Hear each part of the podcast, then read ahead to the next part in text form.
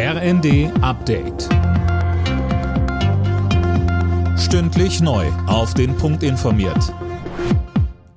Ich bin Johannes Schmidt. Guten Abend. Kehrtwende in Sachen Lieferung schwerer Waffen. Die Bundesregierung will die Lieferung von Panzern an die Ukraine nun doch ermöglichen. Das hat Verteidigungsministerin Lambrecht beim Treffen der NATO-Partner in Rammstein zugesagt. Eileen Schallon berichtet.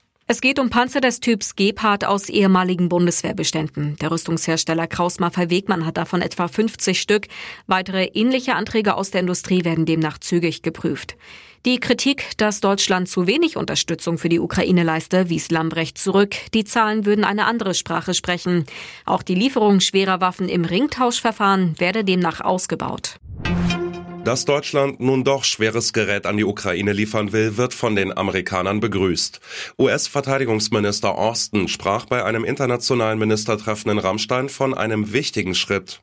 Allerdings könnte laut Bild-Zeitung schon das nächste Ungemach drohen. Der Hersteller der Gepard-Panzer hat offenbar kaum Munition auf Lager, die mitgeliefert werden könnte. Wie hat sich das Suchtverhalten der Deutschen während der Pandemie entwickelt?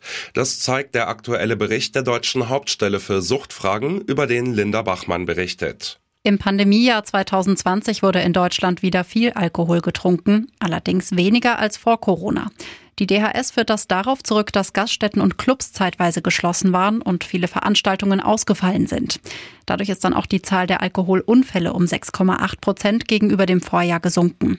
Außerdem wurden während der Pandemie weniger Zigaretten geraucht. Im vergangenen Jahr waren es pro Kopf im Schnitt 863, der niedrigste Wert seit der Wiedervereinigung. In Deutschland kommen immer öfter Babys per Kaiserschnitt zur Welt. Im Jahr 2020 war das bei fast jeder dritten Geburt der Fall, so das Statistische Bundesamt. Demnach hat sich der Anteil der Kaiserschnitte in den vergangenen 30 Jahren fast verdoppelt. Alle Nachrichten auf rnd.de